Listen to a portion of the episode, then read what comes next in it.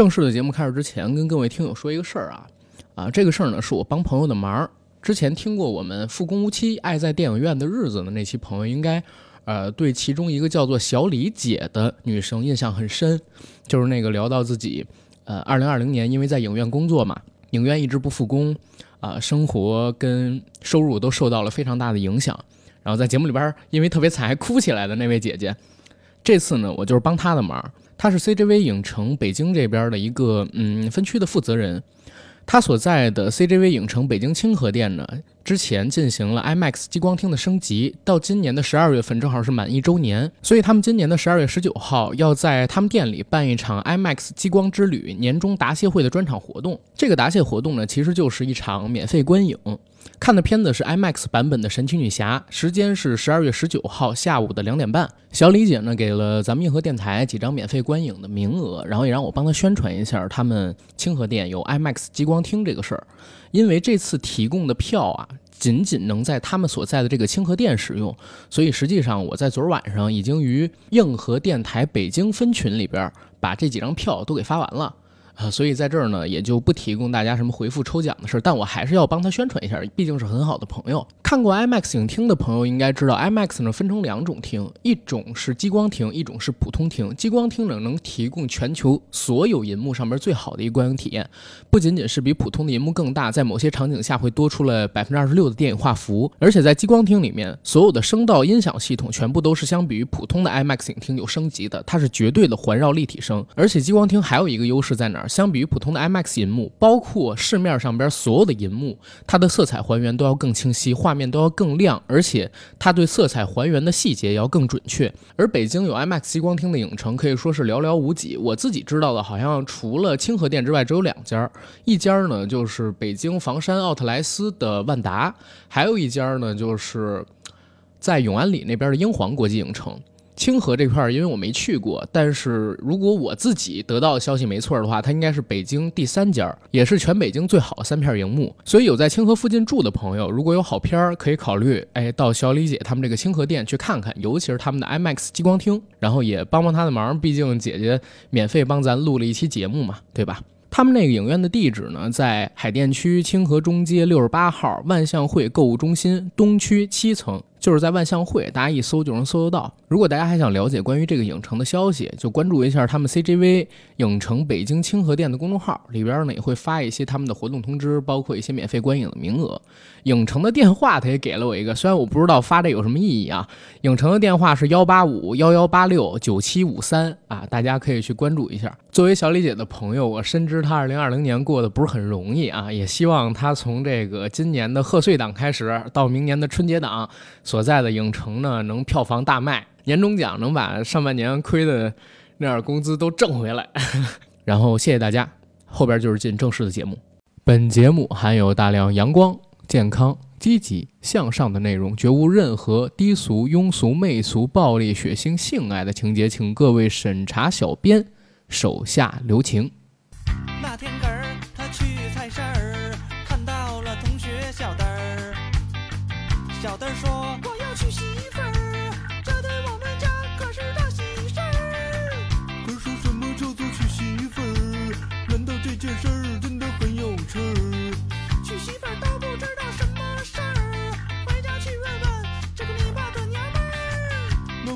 什么叫做娶媳妇儿？难道这件事儿真的很有趣儿？儿子，你这个傻笨笨儿，娶媳妇儿可不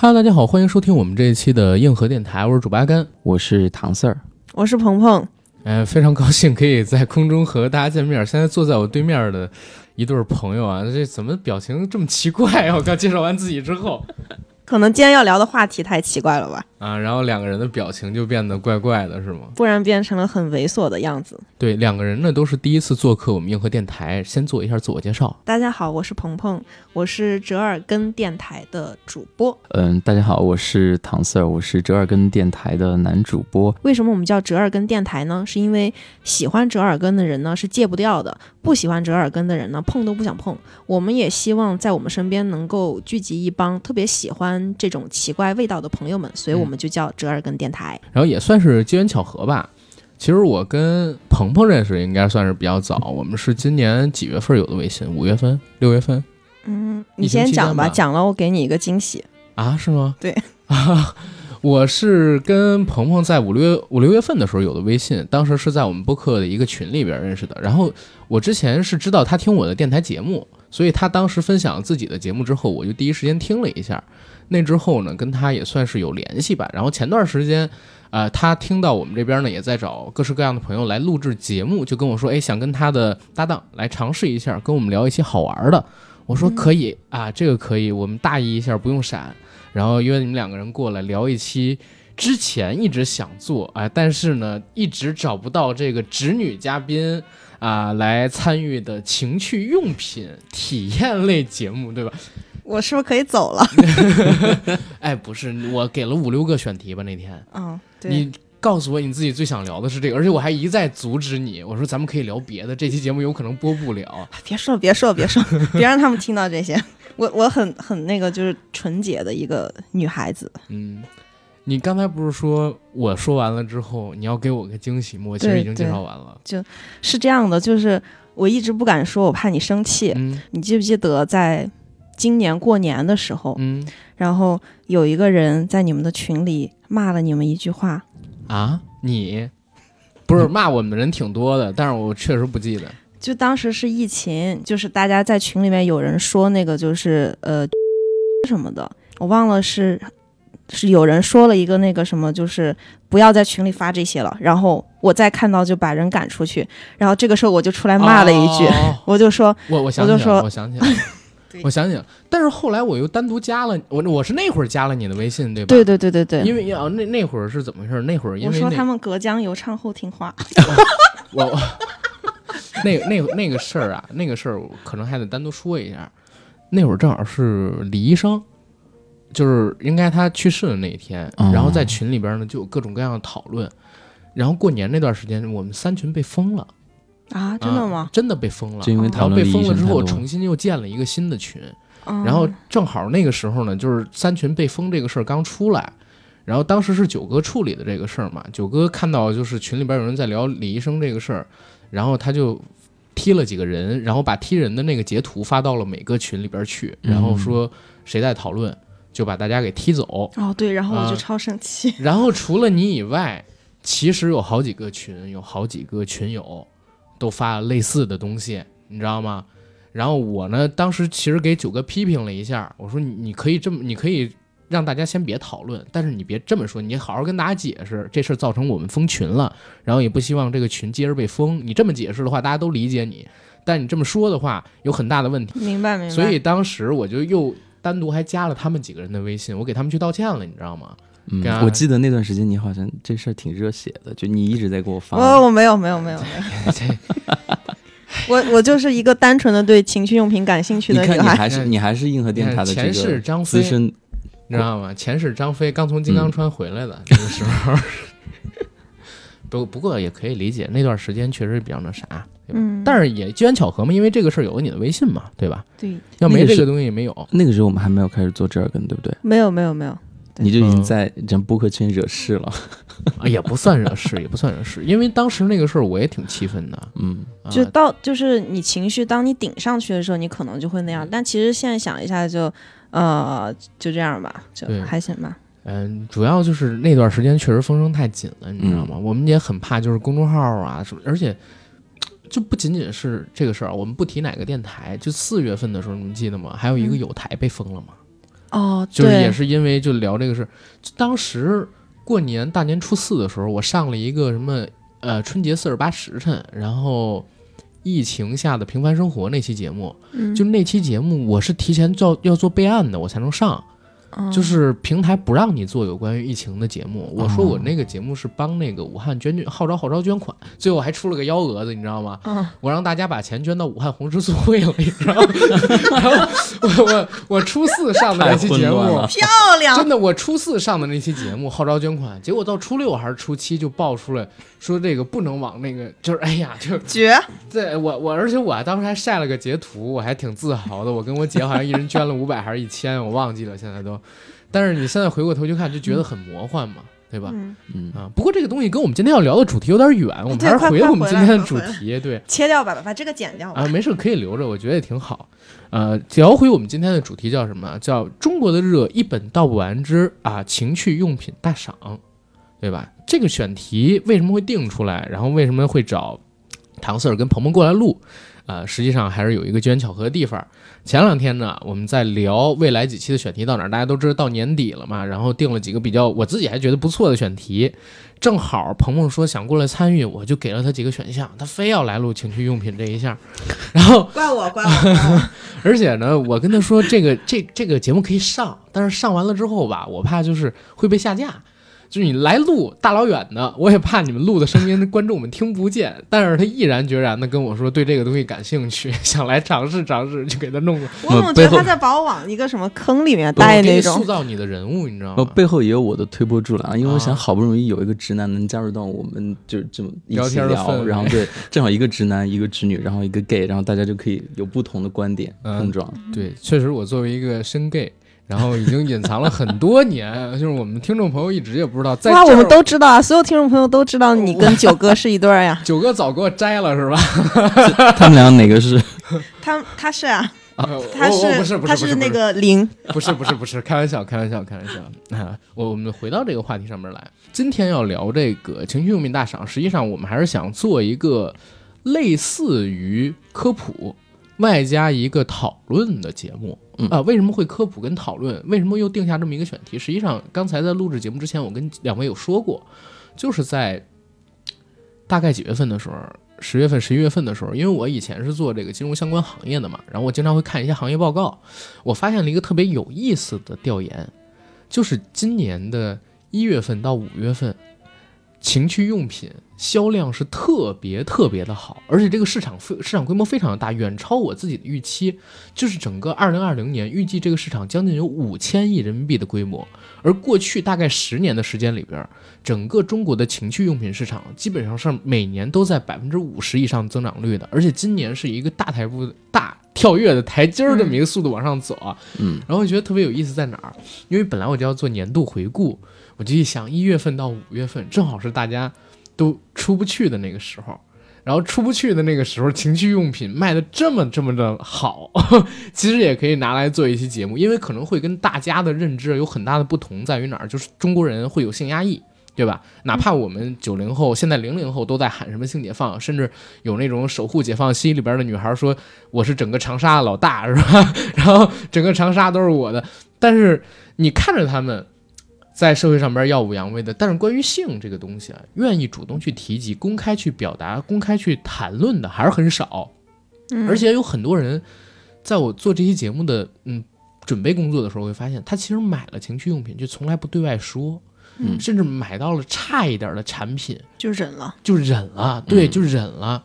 而且我又发现这个行业是一个极其暴烈的行暴利的行业，不好意思啊，错别字，极其暴利的行业，就说你难以想象它有多暴利。可能说你们买一个情趣内衣，它的成本只有五六块，但是卖出去的话一二百，嗯，对吧？然后刚才又跟两位聊到了，就是我这个其他的一些情趣用品，他们价格方面的问题，都是各种有共鸣，对吧？所以就可以聊这么一期节目，然后我们嗯最后可以探讨一下，就是中国人的性压抑啊，包括说对于这些情趣用品大家的看法等等等等，对吧？然后两位也可以先说一下，就是你们对这期节目主题的一个看法跟想聊的方向。其实最早的时候，我看到这个话题，我后来才感受到，这个东京热和一本岛其实是两个特别重要的两个概念，但是作为同志的我不知道，所以我觉得跟大家能够在一起聊，我觉得我提供一个不同的思路和一个视角吧。因为就是同志之间，其实玩的这种性用品和情趣用品其实还挺多的。然后他 我我这一一会儿你得给我讲讲啊，我正在开发自己。哦，真的吗？我最近在不是不是不是，我这是没问题，没问题。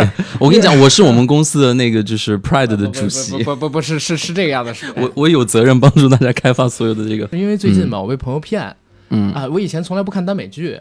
最近被朋友骗着开去看那个，假如三十岁还是处男，就会变成入那个魔法师那个日剧，我不知道你有没有看。我没有看过那个剧。呃，就是我给你们俩推荐的那个，对吧？对对对，那个剧非常有意思，我我准备要做一期节目的啊、所以最近也是开发了一下，就是呃，哎，我的一个新的领，域，不然你以为那个 P 站上面的那个同志分类都是谁在看？呃，那那不知道 反正一会儿你可以讲讲这个 BBC 的事儿，然后那个 鹏鹏你来，鹏鹏你这梗今天过不去。在做这期节目之前，我刚才不是发给你们俩一个当年每日新闻报道，在二零一九年二月份嗯他们发的一个就是大数据调查报告嘛。那个大数据调查报告上面就写了，中国有百分之七十的人尝试过购买跟使用情趣用品，嗯，而且这个情趣用品并不是最初级的，就是寄生用品。因为这这儿得说一下这个情趣用品的定义啊。其实刚才我们在这块儿还有过一个讨论，为了做这期节目，我还特地去搜了一下情趣用品的定义是什么。它分成三大类，一个呢是呃计生用品，包括像是安全套、验孕棒、避孕药。其实还有一个东西啊，比如说那个艾滋病阻断的那些东西，它其实也都算到计生用品里边去了嗯啊。嗯就是这这种类型药剂。其实做这些节目还有一个就是性知识的普及，两性知识的普及跟一个性教育，还有就是性生理卫生这块儿这么一个意义在，所以就是很阳光向上的。各位审查小编这个对注意注意一下啊，我们这一块儿求生欲很强。然后第二一部分呢，就是嗯刚才说到的情趣用品，然后情趣用品它的范围超级的广，它而且它是分成可能在我认知里边还要分成等级，就是有低级的跟高级的，高级的可能说就以 SM 这个东西作为一个分界线，嗯。最高级的可能就是那种就是变态的那种，那种我们也不去聊啊，甚至说一些比较重口味的东西，我们今天可能也不太会去聊，因为那个接受不太了，我确实也不知道你们俩能不能聊。最后一层其实是衍生用品，衍生用品的话，它包含了就是现代的这种 VR，然后情趣酒店。嗯这种它都算到里边，嗯所以是一个范围非常大，然后市场空间异常大的这么一个嗯赛道吧。整个二零二零年，我说就是整个规模将近五千亿嘛，你可以想象，就是其实消费的人群不少。嗯刚才我们在录制节目之前，我说整个中国，如果我们算十八岁到三十岁的人群，应该是情趣用品的主力消费人群吧，对吧？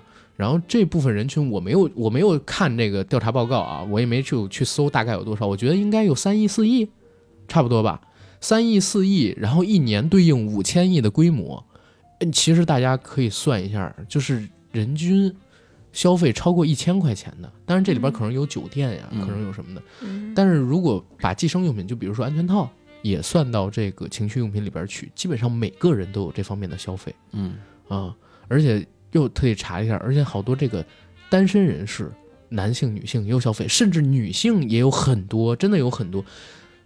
这块儿不知道说会不会就是颠覆大家的认知，或者说大家信不信？就我们看的那个调研报告里边，城市人群里边，百分之二十以上的女性是有过使用一些情趣用品的经历的。我指的这个情趣用品，可不仅仅是这个计生用品，远比大家想象的使用的多。你们俩身边有用这个的朋友吗？就是或者或者说用这个用的比较多，然后也愿意跟大家说的那种朋友吗？其实因为我是在同志的这个圈子里面嘛，嗯嗯然后所以大家就比较还还比较 open。我觉得男同志相对来说还比较 open，、就或者是用的比较好用的东西，大家也会互相推荐。男同志的这个呃情趣用品的定义里面，最简单的从就避孕套、安全套，嗯然后到这个润滑油嘛。但其实男同志都有不同的这种做法。其实有没有看到，就是那种润滑油对于女性和男性来说，在直男直女里边，那个润滑油要起到的作用是要刺激你，对吧？越凉越好，还是越热越好？但其实同志之间用到那个润滑油呢，是麻木的润滑油，是因为让零号不那么痛，然后一号就一定要戴那个保险套，哦，这样的话一一号也不会失去它的这个快感。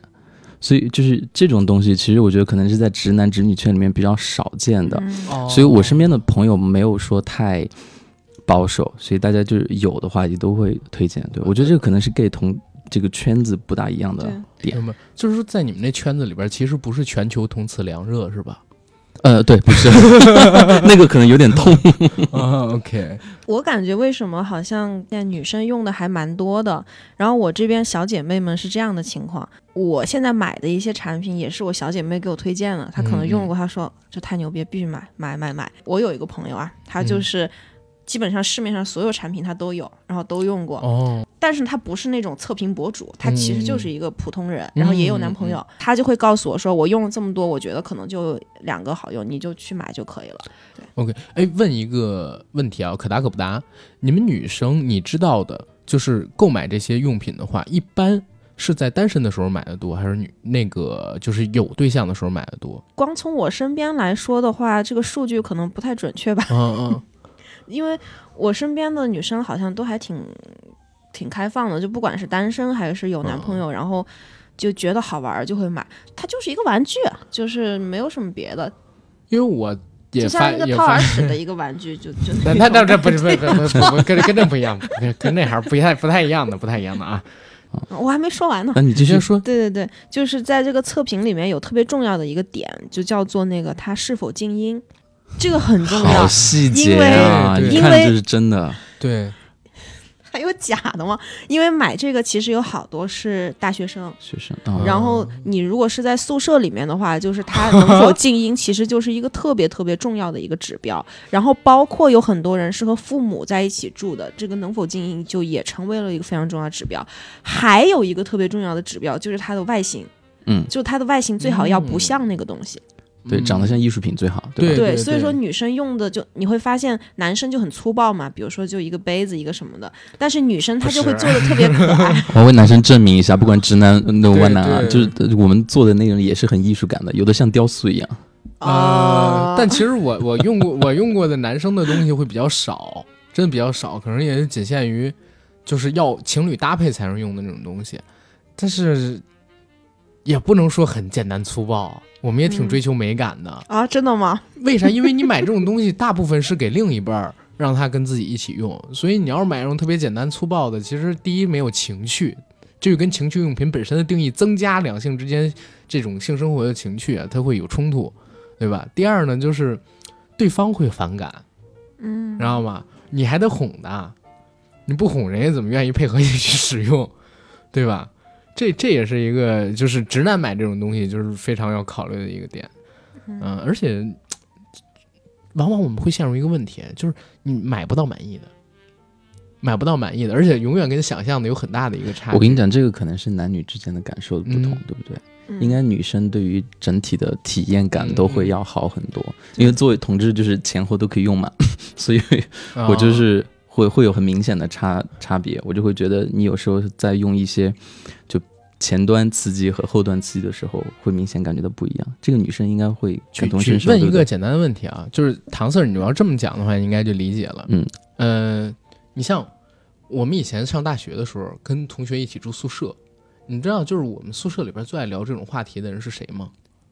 谁单身的，是从来没谈过恋爱的那个宿友。你知道他们聊是这样的，是是得那样的。如果大家在现场可以看到阿甘现在已经飞起来了。不是，就是他 他一聊就是哎呀，你们得这样，你们得那样。然后我们宿舍就是整个大学就两个人，就是我跟我上铺，我们俩有女朋友，那那俩哥们儿就完全没有女朋友，就是这么待了几年吧啊。然后但是他们俩每当聊这种事儿的时候，就有各种各样的想象力，特别资深，你知道吗？就是让我们都感觉到很震惊。这就有点像大家对于这个情趣用品接触之前跟接触后的体验，就是你在没有接触它、没买它之前，你想象就是得这它是它是得那样嗯对用完之后是它是得那样，但是其实你买了用了之后啊，往往你会发现，就是是不是有点失落？就是对，作为男生，我能理解你。为什么我没有理解？就是 get 不到，你你比方说，就是你们想象的太美好了，然后结果发现它并不能就是给到那么完美的体验。而且我觉得对于男生来说，就是情趣用品承载它背后往往有一些就是，呃，情色的片子，包括整体啊所有对于这一切的想象都放在这一个物件上面，嗯，那甚至很多你们真的想太多了，你们这男男孩子怎么这么？甚至很多女生没有办法提供给男生的这种愉悦，他也想承载在这个物件上没。错。你看当年就是像这个 P 站，主要这这就手机没有那么呃智能的时候，那个年代就是大家其实都还在看情色电影，对吧？男生会去搜这种东西，那里边呢会有很多嗯技巧啊，然后还有那个用具的展示。我至今都记得那个徐锦江有一个片子，里边有一个功叫叉杀功，我不知道你有没有看过，徐锦江演过，演过好多，特特别多。他是当年的三大之一，跟曹查理什么巨好的。好看吗？呃，曹查理然后任达华、徐锦江是香港三大那个三级片演员。然后当时徐锦江他好像是《玉女心经》里边，他练功就是全裸，然后在沙子上边练俯卧撑，叫叉沙功，最后沙子上面会留下 洞，你知道吗？就是然后是那个什么 地球，对对对，然后还有那个那个什么，就是呃写写毛笔字，你知道吗？就是什么乱七八糟的东西，就是就是大开眼界。对，就是他那种片子里边会有特别多的描写，我印象很深，就是比方说，不是你们是期待买了一个情趣玩具过后就可以练叉叉功？那那 呃，那可能不太会啊，就是还是怕废掉。但是呢，它里面有一些用品，比如说什么呃针灸，然后比如说什么嗯，像是滴蜡之类的东西，它其实嗯会有。嗯但是其实你用过那个滴蜡之后啊，你会发现，哎呀，不要用了，真的不要用了啊，我觉得还可以啊，啊！你说那可能是我买的质量较差吗？就是它很像，就是呃，有的时候有呃，你会往身上涂那种精油，其实啊那个滴蜡它就是用精油做的，它是低温的嘛？啊对对对，然后你就滴在那个皮肤上，它就是有一点点的那个烫，然后慢慢它就会凝结，然后你就可以把它当那个脸霜一样擦开就可以了哦，但是我会觉得很恶心。啊。就是就是我看到那个就是滴下去的时候，我会觉得很恶心，然后就滴了几滴不弄了。而且我因为我有我这人有点怪，你知道吗？就是有些东西吧，脏一点我无所谓，但是对有一些东西吧，它稍微就是嗯难看一点儿就脏一点儿，我就会特别有洁癖，真的是这样。举一个简单的例子啊，就是你你可以说我屋子我可以乱，但是我的床绝对不能乱。嗯啊，这是我从小到大都这样。然后，呃，我吃饭的桌子不能乱，厨房可以乱。当时买的那个滴蜡的那个东西，弄两滴之后，我觉得，哎呀，视觉上面看着真的不是那么舒服。我说算了吧，就再也没用过了。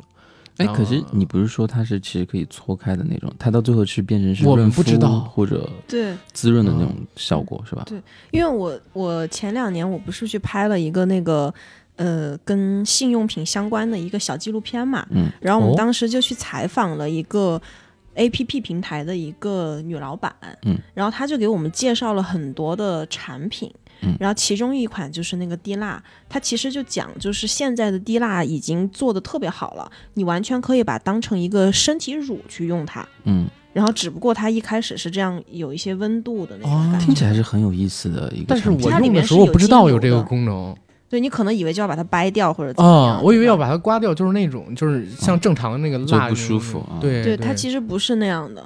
然后其实就、嗯你你把它想象成一个身体乳，然后只是一个固体的身体乳，就会比较有有意思。好吧，好吧，又得问一个问题啊，嗯，我之前看到一个那个，也算是一个文章，但跟这情趣用品没太大关系，但也是属于这个呃两性题材里边一个大家不太敢讨论问题，还是个纪录片儿。嗯那个纪录片儿就是中山公园儿，当时去采访那种年纪比较大的老年人，相亲角是吗？呃，不是相亲角，哎，也也算是相，呃，是是是是相亲角，但是最后落到的问题就是老年人的性需求这上面去。嗯啊、因为我也是，就是录这些节目之前，我还特地看了一个文章说，你知道吗？三零年代的人，有一些人甚至还会买情趣内衣，然后六零后的人买润滑油的也很多，然后占，而且六零后最爱买润滑油，占到他们情趣用品里边将近百分之七十。嗯，啊、这是第一嗯财经当时做的那个，就是他们的数据报告里边上写的。嗯，你你想，就是其实我们很多六零后的老年，现在其实差不多真的可以叫中老年人了啊。六零后现在普遍五十岁以上嘛，嗯，对吧？对，最大六零后现在肯定是六十岁了，这也算老年人。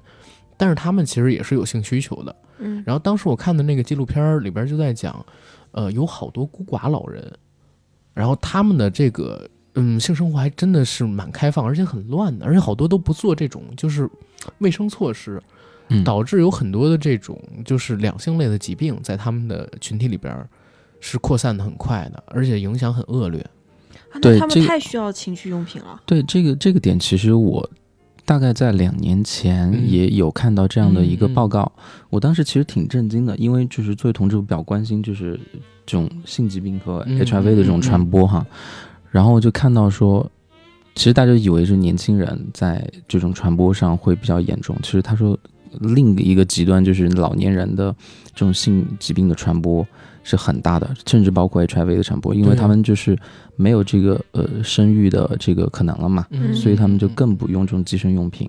所以当时我看到的时候非常震惊，嗯，这这个点，好多人都觉得，第一，老年人没必要，或者说好多人都忘记了老年人他也会有这方面需，尤其是那个男性的老年人，就是真的有数据表明，就是男性的这个性渴望跟性需求到八十多岁的时候依旧会有的。它是一直持续的。对，只要你还还存在这个，甚至你不存在这个功能了，你也会就是对性有需求。嗯啊，它它会有这样的一个东西。然后我记得那年有一个片子叫《老兽》嘛，图门演的，你看过吧？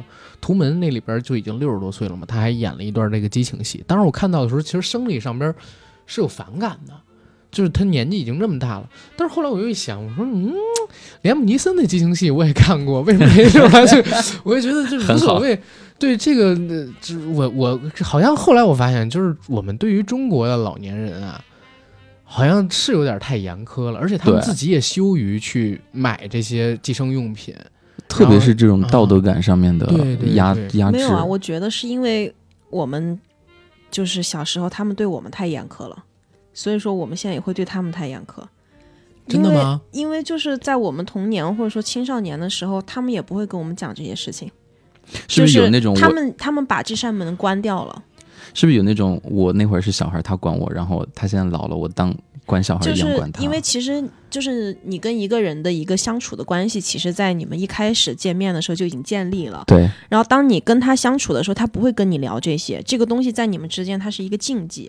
啊，然后你想过了五六十年之后，你还会再去提这个事情吗？就这个事情它是一个禁忌，这个事情已经成为你们之间的一个锁了。，嗯嗯嗯嗯你就永远不会去提这个事情，嗯除非唯一可能想象的就是社会的关爱，社会可能会去关注这样的事情，嗯然后比如说会有免费的避孕套去发放，嗯但是其实好多免费避孕套它是在那个学校里面有发放，对对但是但是像小区啊、像养老院啊这种地方，它肯定就没有发放吧？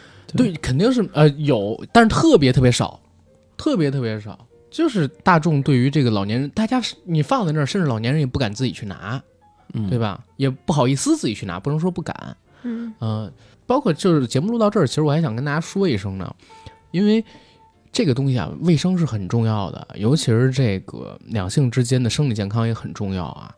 不管你年纪多大，你听我们这个节目，你要知道这并不是什么可羞耻的事儿，大家都买，真的大家都买，除非有人笑话你，你就问他你这辈子你别买，对吧？你要不然你就这辈子别买，要不然你就别说话，别逼逼，否则的话，真的每次用啊不，每次性行为之前一定要做好，就是各种各样的这个安全措施跟卫生措施，不管你年纪多大，这都很重要的。是不是有很多年纪会比较小的朋友在听？是的，嗯嗯、嗯这这个还蛮重要。我上大学的时候，当时我们有一个同学的女朋友就怀孕了。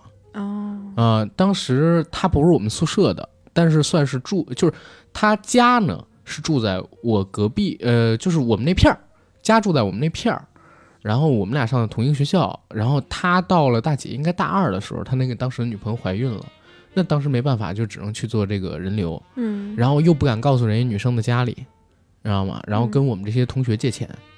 然后去做这个，他也不敢告诉自己家里，然后我们就给他凑了一下，就做了那个钱。嗯对吧？就是这个事情，你想想，其实挺悲哀的啊。一个是挺悲哀的，一个是你你会觉得这个男生啊，就是呃很操蛋，你知道吗？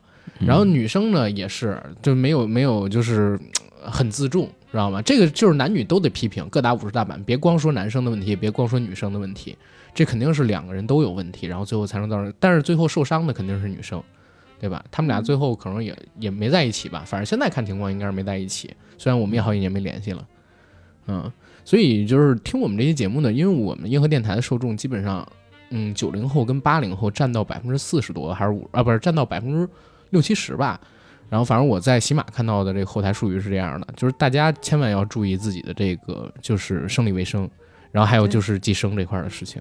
对，嗯其实很多很早以前，我跟鹏鹏有讨论过一个话题，就是呃当你把它拿到光天化日之下好好的说的时候，正视它的时候，其实大家就是第一时间接受到的这些信息都是正确的信息。嗯其实你倒不如先入为主的把这个事儿给它摊开了说明白了。对如果你反倒是这种，就是抠抠搜搜的，然后在背后藏着掖着不说，就是大家都会很好奇。但是当他一进入的时候，他接触到的这个信息可能就是一个错误的信息。对，对，但是你们有没有发现一个问题，就是在情趣用品，我们聊回来这个事情啊，嗯就为什么大家会不愿意去说？嗯，如果说从男生角度，我理解的是，他一旦说，他好像就把我是一个 loser，我是一个屌丝挂上钩了，就是因为我没有女朋友自。己用的那种，对，因啊为我没有女朋友，所以说我需要买一个飞机杯。为什么我买飞机杯？因为我是个屌丝，我交不到女朋友。然后如果说对于一个女生来说的话，嗯那就会变成就是说我是对我是一个荡妇，所以说我买这些东西。但是大家没有把这个事情当成一个就是特别正常的事情，就是把性嗯当成一个像吃饭睡觉一样，就是嗯你需要的一个东西。如果你把它放成一个像你刚聊的，就是放在一个光天化日之下的话，这些就不是问题了，你也不嗯会就是被羞辱。我觉得就这个是比较重要的。对，但是这个观念你想让它改变，真的挺难的，就只能要让时间慢慢去磨这个东西，慢慢，因为你想，我们性教育本身到现在都是一个就是特别难普及的一个事情，嗯，你只有先普及性教育，才有可能这群人长大了以后，就是我们可以正常的去讨论这方面的事情，对吧？反正我我身边确实是，如果男生自己给自己买啊。啊，在单身的时候，他买的这个东西真的是羞于启齿的。对吧？就会啊被别人就是说啊，对你是因为啊交不到女朋友所以才买的。哎，这真的不一样，就是就同志圈，就是大家，啊，特别是 couple 在一起的时候一起用，就是他的那个快感会加倍。因因为你说是嗯 couple 嘛，我们现在就是在聊那个，就是如果他是一个单身的，单身啊啊，明白男。对，但是这块儿的话，还有一个，呃，就是我觉得也比较重要的问题，或者说想聊的一个问题。你们看，嗯、现在比如说情侣之间去买这种的东西，对吧？都是通过线上去进行购买。咱们在节目录制之前的时候就有有聊过，其实其他的国家线下的这种情趣用品店是很发达的，对吧？因为刚才我们聊到一个问题，就是你在线上买的话，你只能看介绍、文字介绍之类乱七八糟的东西，你买完了。人家给你寄快递的时候，现在很多那店铺还很贴心啊，会给你放其他的盒子，然后写其他的用品范围，然后给你寄送过来。一般写的是医疗器械或者是医疗用品。哦，好像是吧？但是你会发现一个什么问题，就是你在线上买，永远就是不能说永远吧，就很难买到真正的好东西。还是这种东西，毕竟你要用在自己或者用在自己另外一半身上，你需要走到线下的用品店里边去体验。嗯但是国内的线下用品店，就是现在基本上做不成，真的做不成。你会发现，就是他妈做着做着就没人去了，或者说就成本上面覆盖不了了。尤其在北京这样的城市，它这房租特别高的这种地方，它真的是覆盖不了。而且像国内的这种成人用品店，我自己只去过大概几次啊，就是上大学的时候，当时是买那个安全套，我自己走过这个接触用品店，而且是在很着急的情况下去买这个安全套，然后才会去这种店。很着急。呃，就比如说一什么情况，我们去看演唱会或者去看那个音乐节，嗯。结束了之后，本来是原定要回哪儿，但是回不去了，打不到车，找一个酒店住，然后身上没带，然后就赶快去买嗯。啊、这种情况下就看附近哪儿有卖的，因为都比较晚了嘛，嗯才会进这种成人用品店，否则的话根本就不进的，因为你会觉得特尴尬。那种成人用品店里边往往会有一个阿姨或者大婶儿，然后还要穿护士装，你知道吗？给你给你推荐一些什么产品。而且你你也不想跟他多说话，你会觉得特别尴尬。我去的那个时候还都是年纪比较小的时候，现在大街上基本你看不到这种店了，好多都啊，所以 就是这一块也是咱们的问题。我我觉得就嗯是男女之间的话，如果女生主动一点的话，就是这个尴尬的场景就会缓解很多。女生去买吗？就是女生会跟男生说啊，我们进去看一看吧。然后男生就说、哦啊，我不想去，哎，好吧，你想去那听你的吧，去吧去吧。就是女生给男生一个台阶下。一个台阶。嗯对，，因为我们之就是我们拍戏的时候有一个说法，就是如果说男生跟女生要拍那个激情戏，嗯，然后导演一般会跟女生说你要主动一点，因为男生他在现场就是男演员啊，他一定是不主动的那个。但是如果说女生稍微主动一点的话，男生就顺杆爬，然后嗯。就这场戏就能够顺利的下来。嗯。就所以说延伸到生活当中，其实是一个道理，就是说如果女生主动一点，就啊我就要去我就要去，然后男生好吧，哎呀，你要去跟你去，我不想去啊，我是跟你去的，这样可能会比较好一点。但这又说回来，有好多女生是也不敢做这个事儿了，我觉得阿甘算是这种直男直女直女里面比较有典型的。比比较这个 我个，总觉得你在骂他。不是不是没有啦，啊我我是觉得他是算是比较 open 的这这种了。我不算啊，我不他算啊。他算了，他其实还算 OK，就是那种更直的直男的话，那就比较比较可怕。对，啊所以我觉得如果他都会有这种难以启齿的问题，就就我觉得确实是。我只记得有一次嗯很奇怪，就是因为我男朋友生病了，然后我去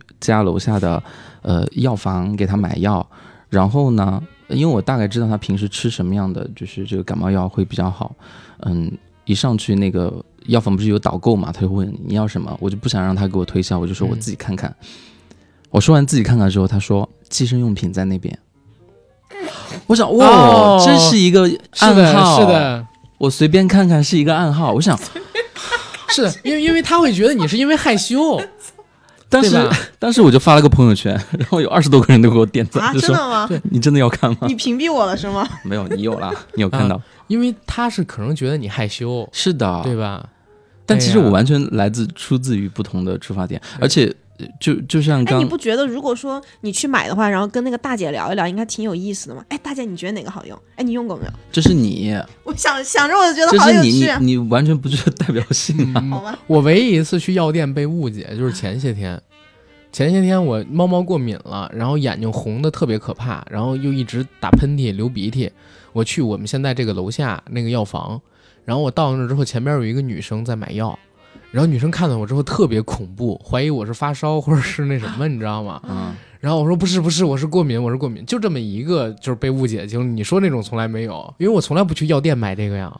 一啊，药店确实是有。对对，药店有的，肯定药房全部都有，它嗯但是药房就是计生用品，嗯，纯简单的计就是生用品。避孕药啊。但我没想到我那样五口有口无心的一句词嗯就进入到了一个新的话题的世界里面。啊我当时真的很好奇，所以我就我我觉得就是是前些天还是几年前？两年前了吧，哦得有两年前啊、你两年前有男朋友吗？我跟我男朋友已经快三年了，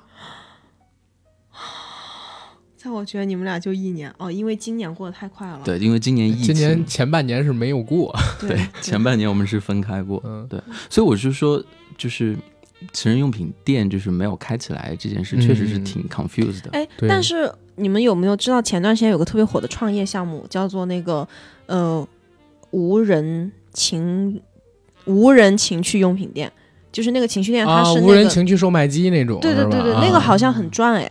呃，你知道现在饿了么上边就可以订吗？啊，就是这种东西，它它五十分钟之内或者四十分钟之内就能直接送到这个你楼下，送到你这家里边来。但是我从来没买过，我觉得那快递小哥能知道吗？能知道肯定啊知，道呀，是他帮你去取，他帮你去取这个东西，不然后你然你以为那个东西自己长脚上了？对，啊要不然那个什么，就是麻豆传媒上边怎么会有那么多以快递小哥为主角的这种视频出来，对吧？你在说什么？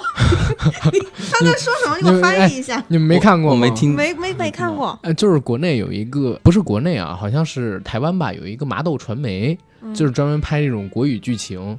然后里边现在有一种特别火的，就是什么美团小哥跟那个饿了么小哥，哎，他是台湾的，为什么会有美团跟？反正我也不知道啊，就是那个有什么女生在家里边叫这个情趣用品什么的，嗯然后那些小哥上门之后，女生就开始就挑逗人家，就这种视频，你知道吗？啊啊，然后也不知道他们是怎么弄的，规避掉这个政策风险，可能是大陆人去台湾或者香港，或者说甚至去国外拍的。嗯，嗯，这种应该很多的你。看这个多好，就送外卖，食欲、性欲，然后就都满足了。我觉得可能也是脱胎自什么国外那种修水管啊、修车啊什么这种哦那个那个对对对，水管工对，人，就是对 plumber 嘛，帅帅的水管工。对。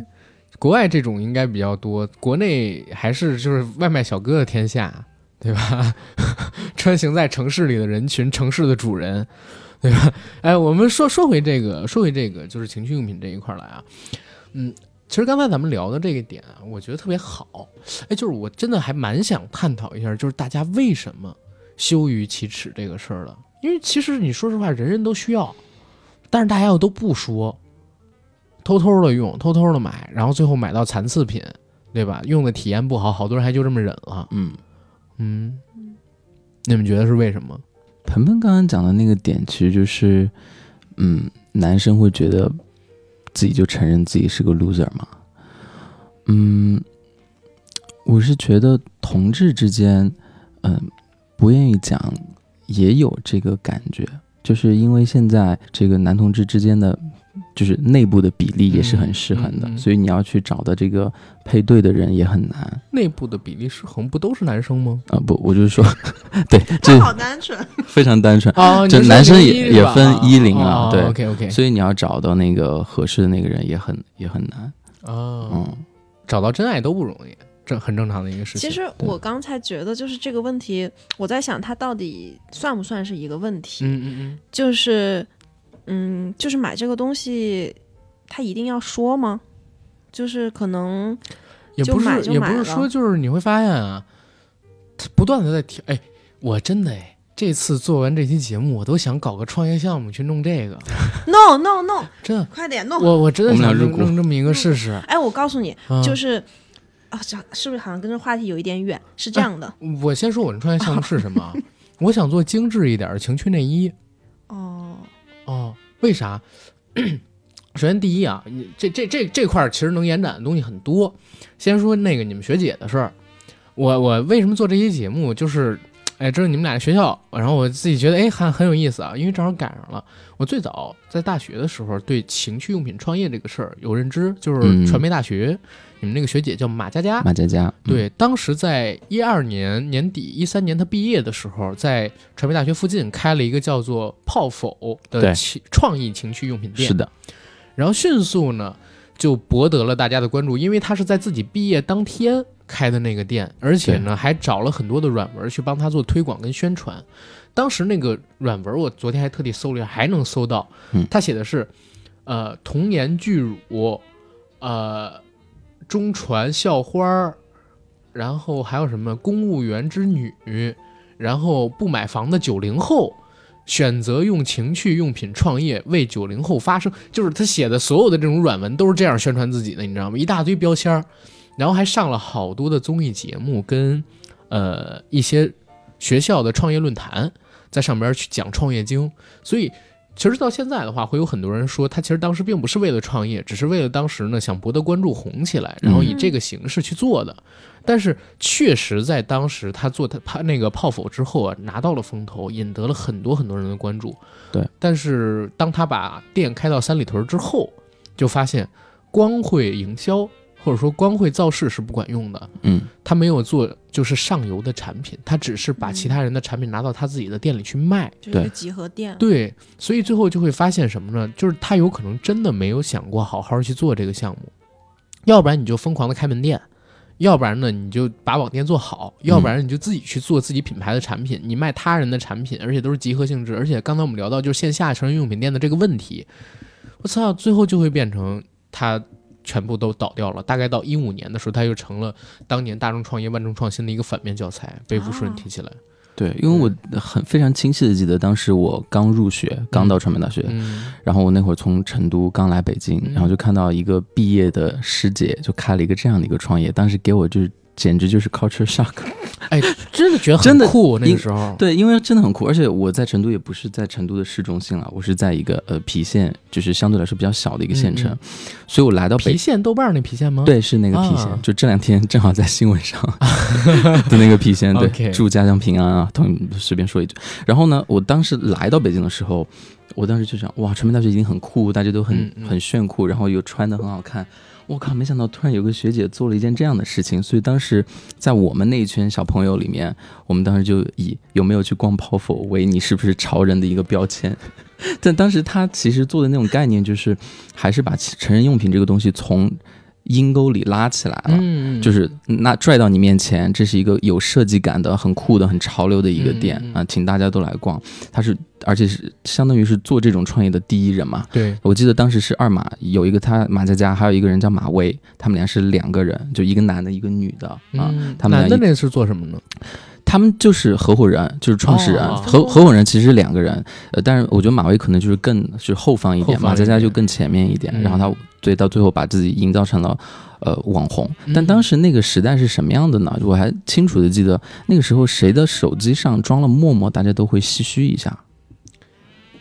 啊，就是哦那个、就是那个时候叫神器的那个时候。对，陌陌刚起来，然后嗯微信当时起来了，然后陌陌也刚起来，对所以哪个同学就是手机突然有陌陌那个声音响了一下，在班上都会哦，大家。陌陌那声音是什么声音呢？我我忘记了。我记得它是一个独独特的声音，它不是微信的那个声啊，但是就是陌陌和探探啊，探探是后来才出来的，的是后来，对，所以所以他就是能够这么大众瞩目的做一个我，而且我记得他好像毕业作品还是毕业论文也和这个有关系，嗯。所以在传媒大学是一时一时激起千层浪，就大家就都知道他啊、对他应该是筹划好久的，要不然不敢在毕业当天开店。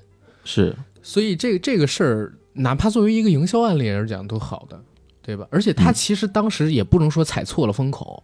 你要知道，他开这个店的时候应该是在一三年，对，那个时候移动互联不像现在，嗯就是趋势这么明，或者说现在都不是趋势了嘛，对吧？现在已经彻底步入这个时代了。嗯对，那个时候四 G 手机还没有完全普及呢，然后大家也没想到，就是到现在。手机已经成了我们这么样的一个离不开的东西，他那个时候选择开线下门店，其实也不能说是完全错，对吧？但是这只是其中一个事儿啊。你看看，除了他啊这一块儿之外，我呢最近还了解了一下，就是现在市面上面卖的最好的情趣用品是什么？什么什么？首先，我们把那个寄生用品全都刨出去之外，嗯。啊，卖的最好的东西其实就是三种，一种呢是跳蛋，嗯。一种呢是嗯情趣内衣，嗯。再有一种呢就是岩石神油啊什么这个那个的东西。嗯。但其实你会觉得很怪，就这三种东西呢，有两种都是用在女生身上的，对吧？但是其实都是这三种都是男生买的，嗯，嗯，对不对？或者说，呃，跳蛋可能是女生买跳蛋可能两个都会啊，买可能两个都会买，但是呢，情趣内衣绝对还有神油绝对是男生给女给就是男生买的，对衣服可能女生也会买，就是可能给男生一个惊喜什么的，但是可能还是给男生生用，对吧？最最后的受用者是男生，使用者可能是女生，嗯对？吧？就是他最后这个这个东西也蛮奇怪的。然后你会发现一个很有意思的地方在哪儿，就是这些情趣内衣，我不知道，呃，你们俩有没有了解过？刚才其实我给你们俩展示了一点点啊，就是它做工异常的糙，对吧？而且成本你你就看它就几块钱，真的就几块钱的这么一个内衣，我不知道你们有没有买过那种就是呃情趣内衣丝袜，就是它根本就不能叫一个什么丝袜，我操，那个做工糙到就是，而且它都是一次性的，但是价格是真的不便宜。你像那个京东跟淘宝上面，他们官方的那种旗舰店啊，或者说那个京东自营上面卖的那种情趣内衣，还都是蛮贵的。嗯但这种衣服，我告诉大家，全部都是一次性的，基本上不会有人穿什么第二遍、第三遍啊。然后它的成本就几块钱，所以这个东西利润非常高。我我我印象特别深，就是就刚咱们在看的那个时候，我觉得它特别像小时候二三年级小朋友玩的那种小玩具，它不像是一个哦 proper 的成人用的，可以满足你一些需求的一个东西。对对，它所以不是，所以就说到那个创业项目了。我是说我我想做一个精致一点的情趣内衣。嗯，其实这个好像好像同志在这个赛道上已经非常领先了。啊是吗？嗯情趣内衣吗？对同志的情趣内衣、情趣内裤有好几个特别大的品牌，现在在国际上和包括国内本土的品牌，现在都非常火。因为同志的情趣内裤它有很多种嘛，我就不跟大家形容了。好想听，等会儿我们说一下好不好？它有双钉的裤子，然后有单就是有钉子裤什么样的，哦然后还有那种就是前面会非常好看的这样一些裤子。中国最出名的呃男生穿的情趣内裤是不是于谦老师的钉貂啊？貂钉这是这个梗我 就是郭德纲的相声里边有一个那个什么，呃于谦有一个貂皮做的那个钉子裤，而且而且那毛是冲里的，所以就是那个于谦老师天天长痱子，那是不是中国？那个是不是最中国最出名的情趣哎内裤？你你快去把这个品牌注册一下。貂钉？他他在舞台上给大家看对啊，了吗？不是不是不是不是不是，就是讲这个笑话嘛，讲这个笑话的时候会说，就说这于谦老师有貂钉，然后什么你现在是不是很想拥有一件？我很想看一下那到底是什么样的。因为它好玩的地方是在哪儿？你要是就是毛在外边儿就不好笑，对吧？就是确实是土豪，但是你毛翻着在里面，那个就是好笑的一个事儿了，确实容易起痱子。但是我我们哎，一辈子。不会吗？不会吗会很热，男生会觉得很热的。OK 对啊 fine。说真的，就是你们想情趣内衣这个生意真的是还不错的。是很好的，因为呃，我觉得就是，嗯，同志可以跟直男直女提供一些这种思路，就是很早以，我觉得就同志最早以前他们玩这个就比较就是早期嘛，然后大家后来就慢慢发展成为就是以 OC 棒为代表的一系列的嗯嗯嗯，情趣内衣的品牌，你可以现在可以搜有一个牌子叫 CN 二 CN Two，呃，也是澳大利亚的，然后也有英国的一些牌子，它就做的非常好看，它的嗯。拍的模特的照片都全部请的是六块腹肌的，然后腿和屁股特别翘的这样一些男模特来拍的。然后他我买过他的内裤，但他也有正常的内裤，质量非常非常的好。它贵吗？嗯，跟 CK 价格差不多。哦，那还挺嗯贵的。嗯，其实挺贵的。然后国内现在也有，嗯，国内也有这种、呃男男同志的这种情趣的，除了做内裤之外，他还要做袜子，就是男生正装的袜子。哦白袜子嗯，，白袜也有正装那种黑那它为什么丝袜。会跟这个情趣挂在一起？可能就是男士就是正装 play，就在 gay 圈其实挺流行的。啊，啊也是制服诱惑那种。对啊对啊对对对啊、所以他其实这一块儿消费都不低哦。就之前我看过一个朋友，他想做这种男士的，就是质量很好的丝袜，他做过调查，就是男生就特别是同志愿意花在一双袜子上面的价格，均价是二百块。嗯啊、我觉得是不是因为就是同志对袜子这个东西有一个那个特殊的情感？是有的，是有的，因为他穿着的穿着的这个呃，就场景非常多啊。哦，除了平时上班之外，就自己在家或者做什么事哎，情的时候。不过你要说情趣跟袜子，确实有一个梗哎，我不知道你们知不知道。你不是经常去欧洲嘛，对吧嗯？BBC 嘛，然后那你其实应该会知道这个梗，就是有一些袜子它上面带口袋，啊，这是什么梗？是这个样子。就是你你去想啊，呃，约会的时候安全套放在哪里？就是一最方便，二最有情趣呢？放在袜子里，有一些袜子它外侧带一个小口袋，它会不会就是那种长筒传染给我脚气？不会，因为有包装。咋回事？你就想两个人，然后嗯，情侣到酒店，然后嗯，亲热嘛，到最后一件脱的其实是袜子，嗯，然后顺理成章从袜子外侧的那个口袋就可以拿出来。这样的话也涉及不到什么到钱包里去找，嗯，然后或者说俩人还在亲热，你正在脱衣服的时候，就得先从钱包里翻出来，从兜里翻出来那种尴尬，你知道吗？对对对，就是到最后一步的时候，哎，你把这个东西抽出来，然后正好把袜子脱掉，就全部都是哎，如果我这是一个遇到这样非常好的我遇到这样一个人，我可能会指着他笑。哎你无法体验这种欧洲但你魅力。不觉得这个是特别好的一个设计吗？你们不觉得？对对对，我觉得这个很高我觉得很明，是很是挺高很聪明的的一个设计，，啊而且我我当时还在想，就是你说嗯情趣内衣，像丝绸的这种情趣内衣其实也很棒啊，对吧？丝绸的这种情趣内衣其实也很棒。你看，哦，明白？你看维密，维密他们那个所有的那个维密秀里边的衣服，我印象最深的永远不是他们到底穿的几点式，就是那些嗯泳装也好或者内衣也好，永远不是那种，反而是他们在后台的时候穿着维密的那个，就是他们那个呃对长袍，啊，那个袍子真的是非常漂亮。嗯，对吧？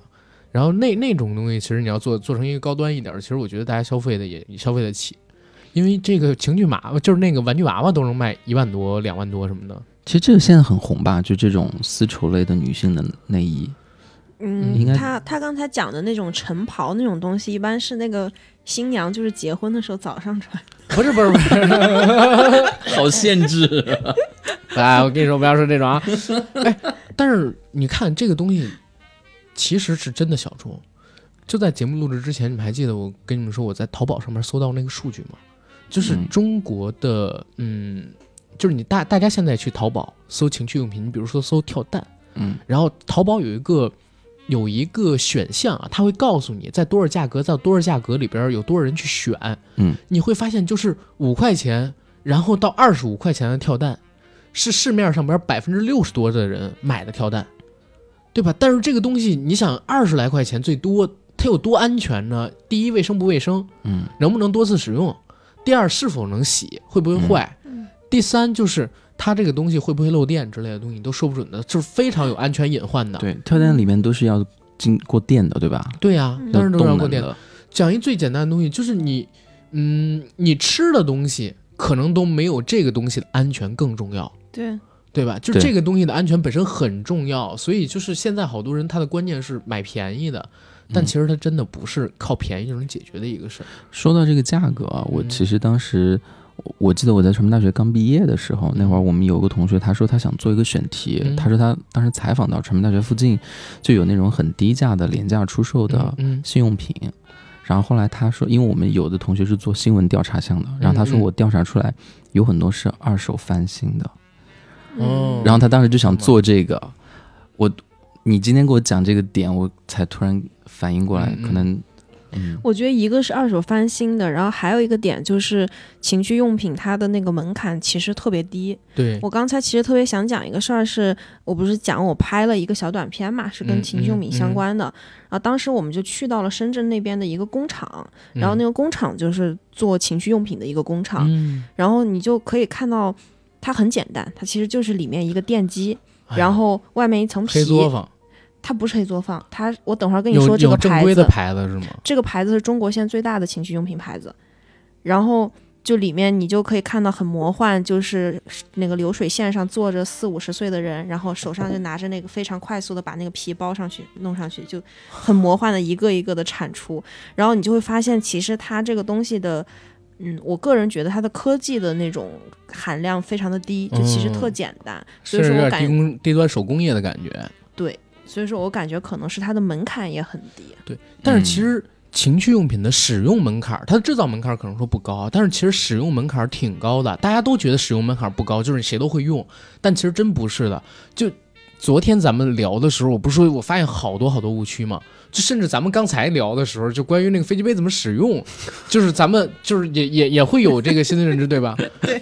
你像之前就是做之前就做节目之前，我去这个知乎上边儿去搜，就是情趣用品的使用等等等等。你们知道最最扯淡的认知就是昨儿我讲那个，或者说大家最多的人信的那个认知，就是带两层套，凸点跟螺纹的那种套，你要戴两层，一层正着戴，一层反着戴。里面那层反着戴，让凸点冲着自己，冲冲着男生自己；外边那层呢，冲着女生。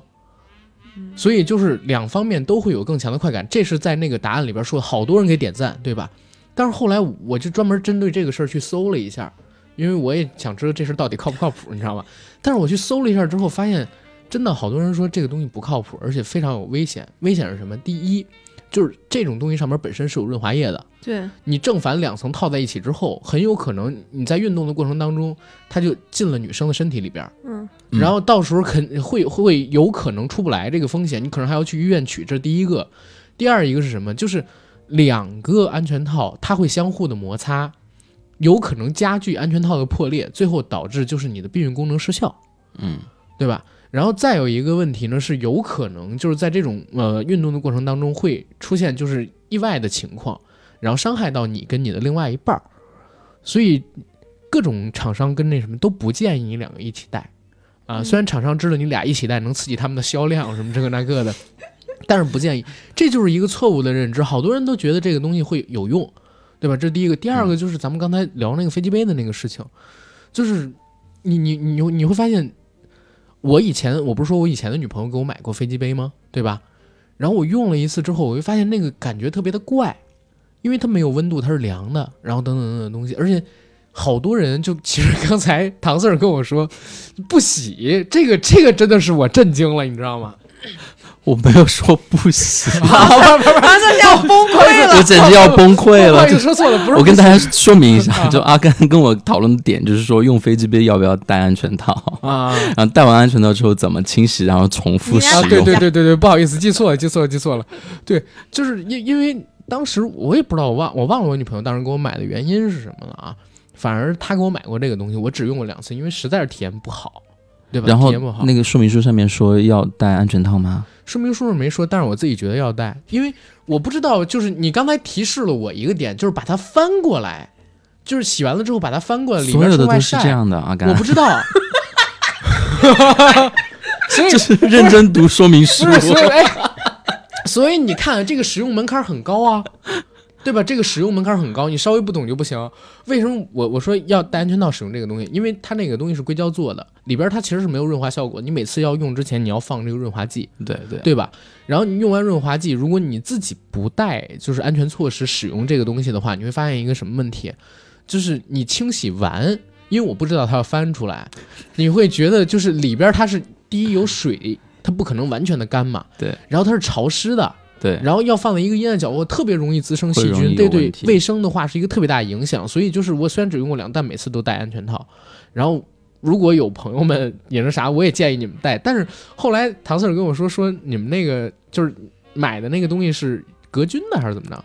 对它它就是有自自自己的那个抗菌功效。然后你其实嗯洗的话，你就用水简单冲洗，它有时候还会配那种就是啊，清洗啊清洗的这个或者棉片什么的，清洗完了之后，它会告诉你，你放的时候你要翻过来立着放，啊然后你立着放之后，你下次要用的时候，你再把它翻回来用就好了。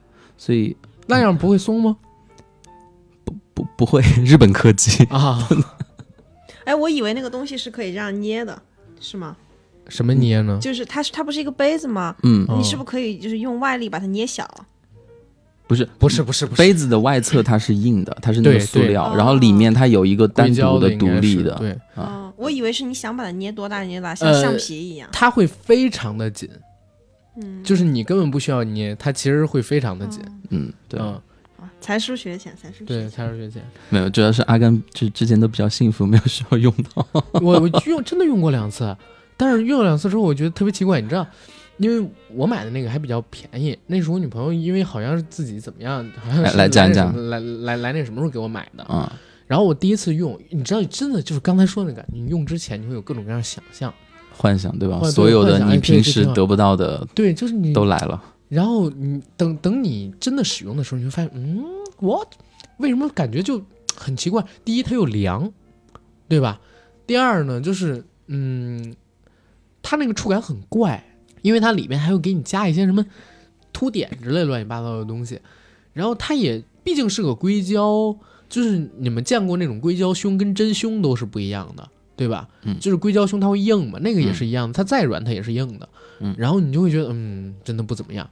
然后我在网上还搜到什么有人说你要把它泡在热水里，然后拿出来用什么的，然后还有多少温度的那个热水让它，嗯，这那那我跟你讲，这肯定是单身汉或者说从来没有交过女朋友的人能说出来的话，根本不可能一样的。然后这么用了一次，然后更神奇的是啥？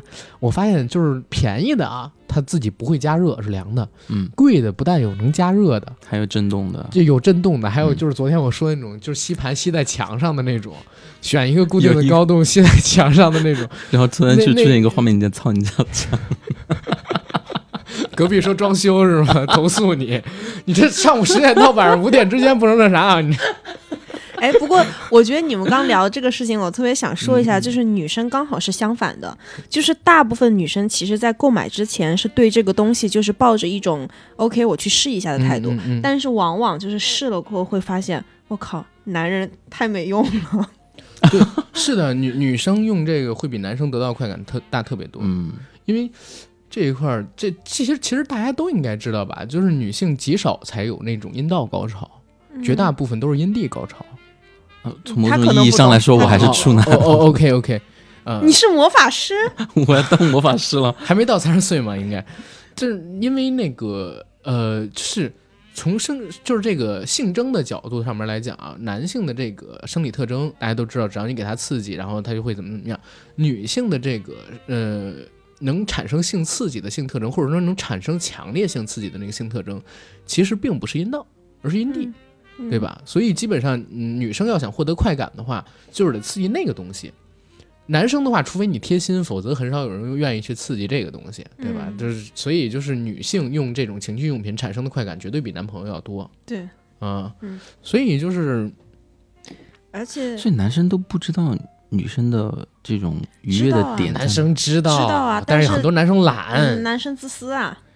很多男生懒，天哪，这期这期节目出去会被骂呀！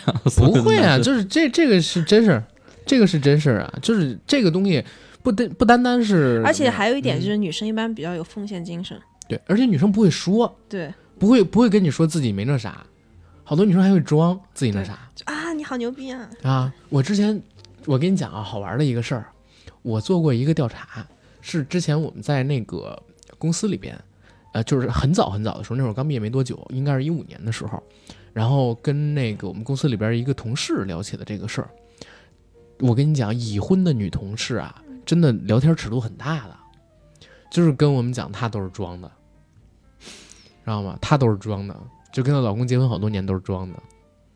能装这你说这是，么多年吗所？以你说你觉得这是不是一种奉献精神？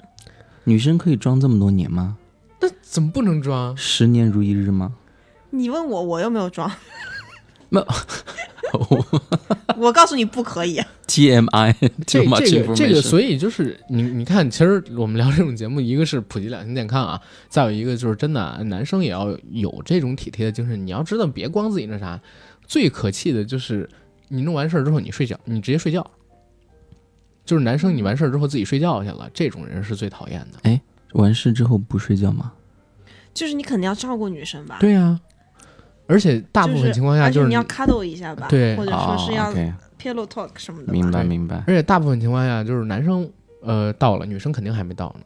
大部分情况下，所以男生完事儿之后去睡觉的这种，就是特别让人讨厌的。所以说你们就是同志，就是到了，然后就 OK 睡觉，因为 因为同志就睡着因为同志两个都是男生嘛，所以你就知道他到没到。啊，就对对，大家就都知道，然后你就完了就这么说来，感觉同志是一个很先进嗯的一个情侣关系呢。对所以你看，就是怎么怎么讲，这个男生女生还是差别蛮大的，对吧？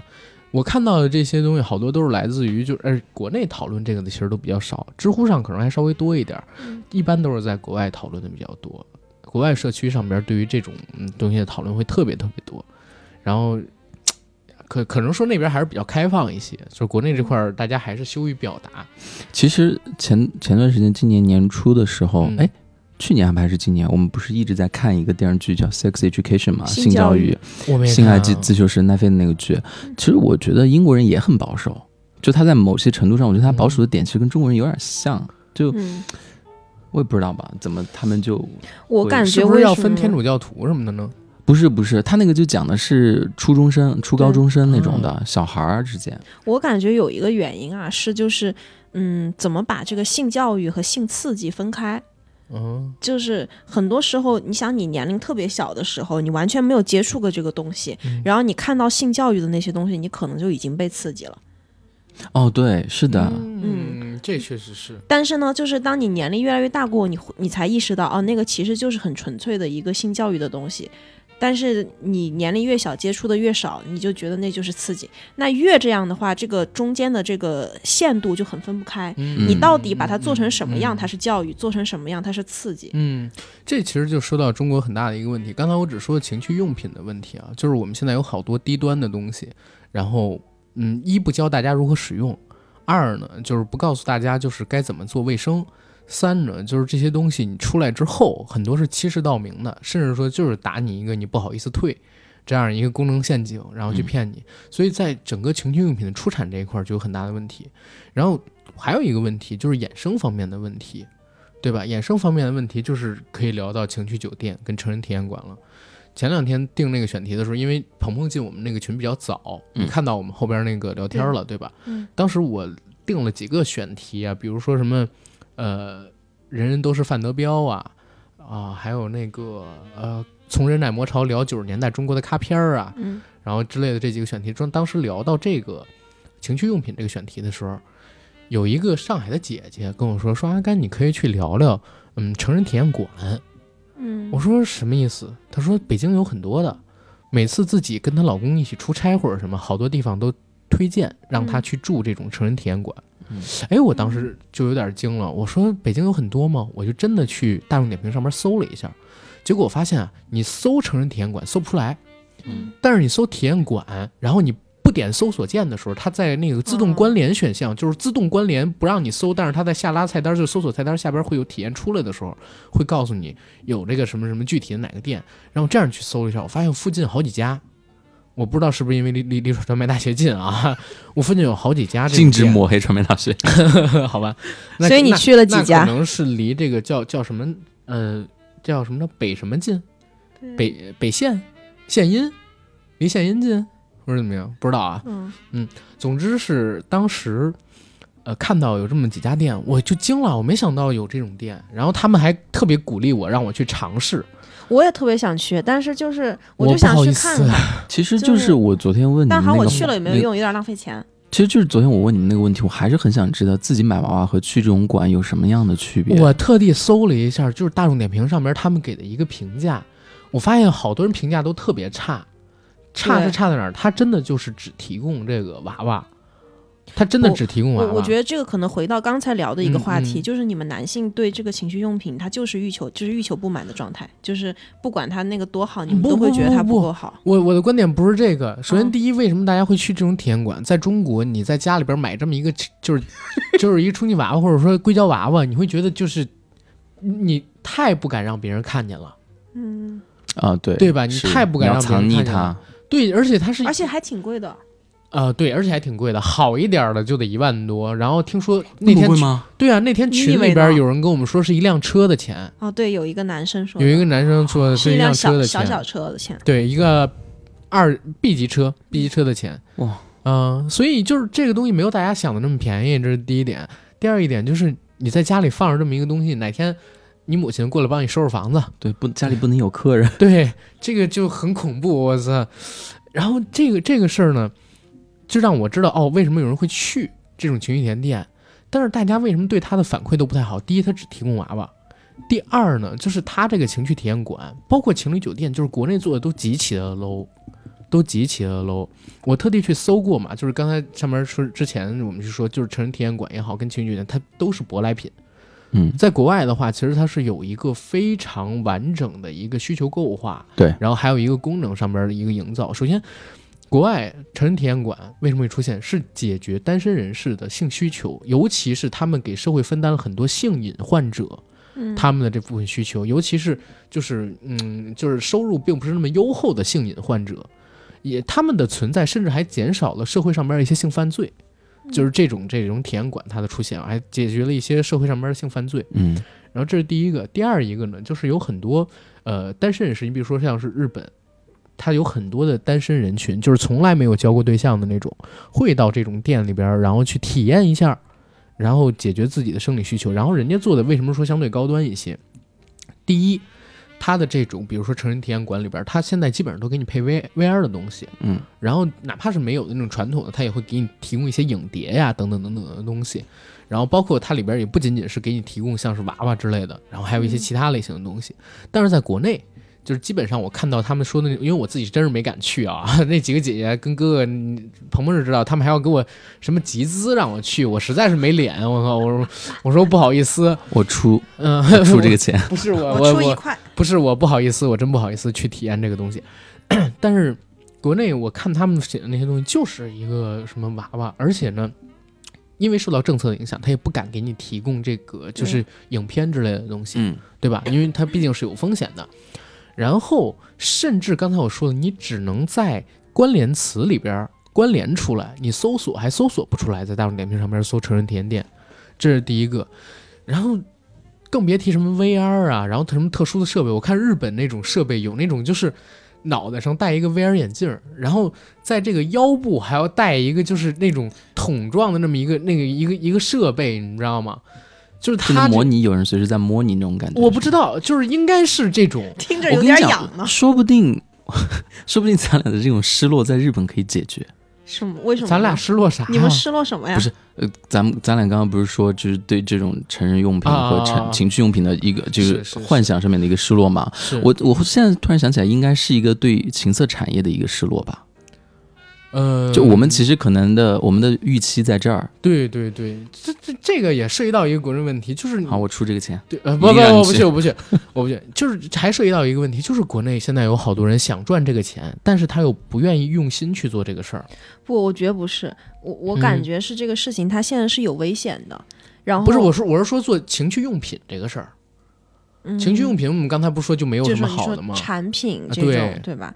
其实是有的，但是还有风险啊！现在嗯，不是风险，就是现在国内的情趣用品市场有点混乱。前段时间我看到有一个热搜，不，它没有上上热搜啊，是我朋友圈有人在转，嗯，就是呢，呃，有一个女性的情趣用品叫豆豆鸟，然后那个东西呃是有一个国牌，然后自己研发的一个产品，嗯，嗯然后在圈子里面就还是挺火的，就很多人都在买那个东西。然后但是过了可能不到，应该是过了一年吧，然后就有一个某某厂家，然后某某品牌，在国内还是挺大的一个品牌，直接就抄走了。然后就哦换了一个名字，然后就直接一模一样，基本上一模一样的产品。但是这个东西原创，其实我觉得也不是很很难的事儿啊。哎，我我刚才说这创业，你们觉得是假的是吗？还是开玩笑呢？我说的有有点真的。我昨天晚上想了好几个，就是除了刚才说那个睡衣之外，我还有其他产品。你们知道那种纹身贴吗？嗯，情趣纹身贴也可以啊。你比如写那个人间沼泽什么的那种纹身贴，然后后腰叫情趣纹身贴？解释一下。你知道纹身贴就是贴完之后跟纹身一样嘛，对撕下是然后几天它就掉了嘛，是对吧？你也可以提供这种纹身贴啊。那这个为什么情趣呢？哎，你可以贴一些就是有性暗示意味的词在女生的某些部位或者男生的某些部位。哦你比如说，嗯，你知道之前我们做过一期有关于纹身的节目，有一个女生叫郭三清，她是北京文字啊，就是纹文字非常有名的一个纹身师。她真的就是帮女生纹过用力什么这个那个的字儿啊，会有男生喜欢这种东西。然后你比如说，你可以出人间沼泽，然后用力等等，让这种文字类的纹身贴让女生贴在固定的位置，甚至你还可以做那种左青龙右白虎的那种纹身，让男生女生贴在固定的位置，这也是一种情趣纹身，对吧？而且这种东西它贴完了之后就可以掉，对吧？你你也你也可以去做，其实蛮有意思的。就是你想开发这种东西，它成本不高，但是你基本卖一件出去几十块钱肯定是有的，对吧？嗯，确实成本很低。对呀、就是这种这个东西原创，我觉得不是很难，只要你有想象力，你对这方面有想象力，对吧？就是我们又说回前两天聊那个，就是《原神》那个游戏啊，嗯啊，岩田聪社长说的那句话啊，在我的名片上，我是一个游戏公司的社长，在我的脑子里，我是一个游戏开发者，但是我的心里是一个游戏玩家。对吧？你做这个情趣用品，你也得是这样，对吧？在我的名片上，我是一个情趣用品公司的生产老板，在我的脑子里，我是一个情趣用品的设计师，但是在我的心里，我是一个对两性、高质量性生活有需求的男人，嗯，对吧？嗯 哎，然后说说回那个酒店那个问题啊，酒店也是，咱们国内的情侣酒店，我觉得也特别次，这特别次。我我去过好几次情侣酒店，以前啊，呃，基本上都集中在一几年，就是一五年到一七年那那段时间里边常去情侣酒店。啊、为什么会常去情侣酒店？因为你你想想那个时候，你也不可能带女生回家，你知道吗？跟跟女生回家的话，这个家里边的人在呢，嗯对吧？不太方便。然后去情侣酒店那会儿也年轻，总会觉得哎，有好东西能尝试一下。但是你到那儿会发现，就是特别俗。国内对于这个情侣酒店的 或者说情趣酒店的定义就是红、紫、粉，而且红就是红到那种特别艳的那种大红，饱和度超高的。对，饱和度超高的，而且给你放那种新型的红色的那种什么浴缸，知道吧？就那个特别恐怖，我不知道这他妈俩人在里边躺着到底干什么，而且还给你冲浪，应该很尴尬吧？男生女生在那儿，不不尴尬，但是确实会觉得很俗，对，啊确实很俗。然后那个水床，他妈的，你们你们见过就是那个水床都已经就是中间已经凹下来不行的那种水床吗？就是水床跟充气床都是一样的，因为我以前老喜欢野营嘛，我会买那种充气床，充气床睡久了之后，你常睡的那个位置就会趴，嗯，就会趴。然后那个水床也是一样的，因为它中间那块儿就会因为那个材料它会拉伸嘛，那块儿就凹下去。嗯然后屋子里边呢也特别奇怪，它的卫生间永远不给你就是放门什么的，他的卫生间都是给你用透明玻璃，那你就很奇怪。我爱你，但是我真的不想看你拉屎，真的真的是这样的一个东西。但其实我觉得话说回来，就是因为嗯之前我单身的时候，我不是去呃伦敦和欧洲嘛，嗯然后我有故意的搜搜过这些酒店，我觉得欧洲的这些酒店其实跟国内的跟你形容的好像差不多，也是这样的，就是嗯。嗯，我看过一些同志的情趣酒店，也是那种红的，然后就是要不然就紫的，然后但哎，但是他们是光线的问题，国内那个是真的，就是浴缸都是大红的。美学上面我们不讨论就是就是哪一个美学，就是用色或者用料这种我们不讨论，但它整体给你呈现的风格，也就是那种很俗的、哎很艳的一个地方。然后，而且你知道，同志的这种酒店，它会呃我看过一个比较疯狂的，就是它那个门上面是有一个洞，你知道吧啊所以就每一个酒店都可以迎接。不是也有这种吗？对，有的厕所这个英文叫 Glory Hill Hall，就是叫光荣的洞。就所以以就是每一个房间它都可以迎接外来的器官，这样。绝，对所以我我觉得觉得好像到最后就是就是不管是西方还是国内，大家对于这种嗯的映射好像都是这种感觉。哎，但是在可能我看的太低端了，没有看到太高端的。但是这个真的在日本就不一样。我刚才不是讲，就是日本啊这块儿发、非常发达嘛，情侣酒店这块儿的事情，就是你可以选择剧情，你可以选择剧情，然后它整个的构画是给你按剧本杀那样的给你去走的。就像我开始就是录节目之前，我跟你说，你可以选，就是你作为一个偷窥者，嗯，那哎，就是国内最大问题就是你是单身汉，那你去情侣酒店没意义，你就是学生睡觉。嗯但是像在日本，他哪怕你是单身汉，或者说你是一个单身女性，你想满足性需求，你也可以去情侣酒店。嗯啊，你可以，当然你你你可以提供，不是，你可以选择的是什么？就是满足你其他心里边的欲望。像我刚才说那个偷窥欲，就是你可以选择一对情侣，然后他们回家在你面前如何如何，然后你自己躲在衣柜里边啊，然后叼一根雪茄，然后端一杯红酒，慢慢摇，慢慢品，然后慢慢看，对吧？它其实是对人性的一种再开发，对吧？满足你的各种各样的需求。但是这个真的是我我也说，就是国内很多东西。虽然我们有限制，但其实你可以在限制的情景下做得更好的。嗯，在这一块儿，在这个领域里边儿，其实你可以在限制的领域不是限制的情景下做到更好。举一个最简单的例子，我这辈子去过最恶心的那个，就是就是最突破我三观的那个情侣酒店的一个房间，我刚才跟你们说了，嗯，就是《神雕侠侣》主题的，是山山洞嘛，对吧？山洞各处都是大雕。啊，那不那不是不是不是不是不是不是，背后有一个杨过跟小龙女的画像，但是你觉得很奇怪，有俩人盯着你，那那个东西就很奇怪，你知道吗？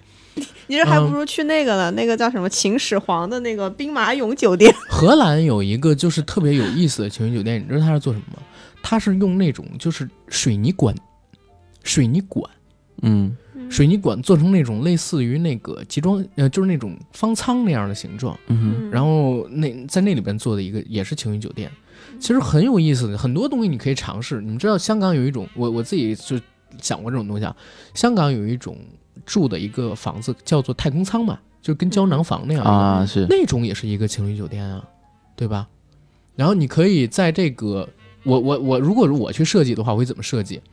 我呢可以在这个胶囊里边，四周全都放那种硅胶，软的那种硅胶，而且要是高度高度透明的，然后它的底部呢就是玻璃，然后你可以在这个胶囊里边呢看到整个四周嗯。四面，然后甚至是六面，嗯就是你跟你另外一半的情况，而且是空间很狭小，对吧？然后这这种你你甚至可以做到就是，呃，就是四个胶囊，嗯然后摆在一面墙，四个胶囊摆在一面墙，然后可以让它隔音，可以让它隔音，这也是一种，对吧？而且对空间利用还特别好。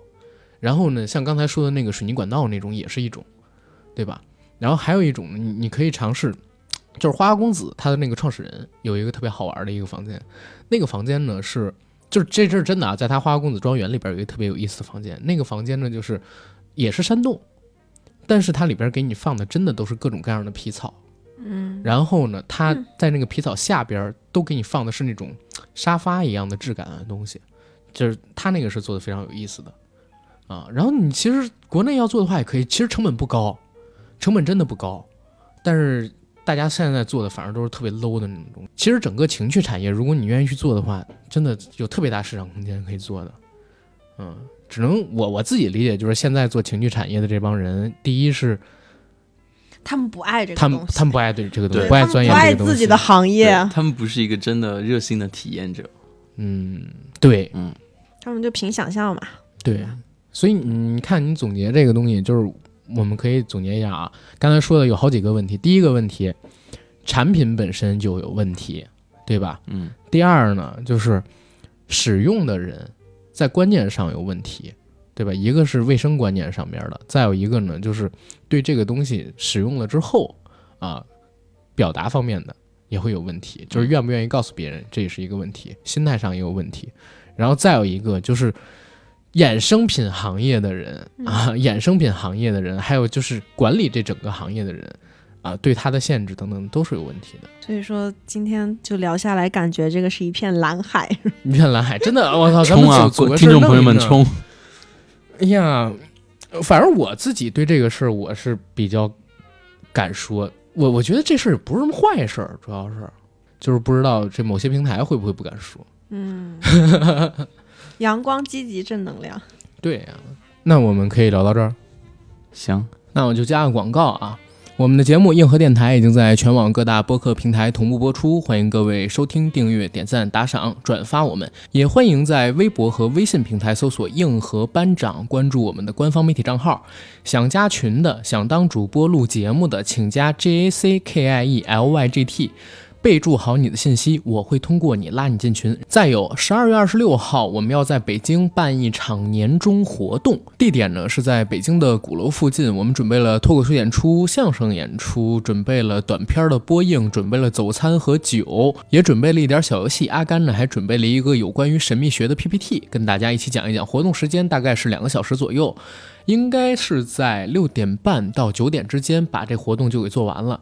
因为今年是四周年，而十月份的时候各种事儿比较多，就没办今年的大型聚会啊。到年底了，我觉得还是得办一场，要不然总觉得这一年过得不完整，空空落落的。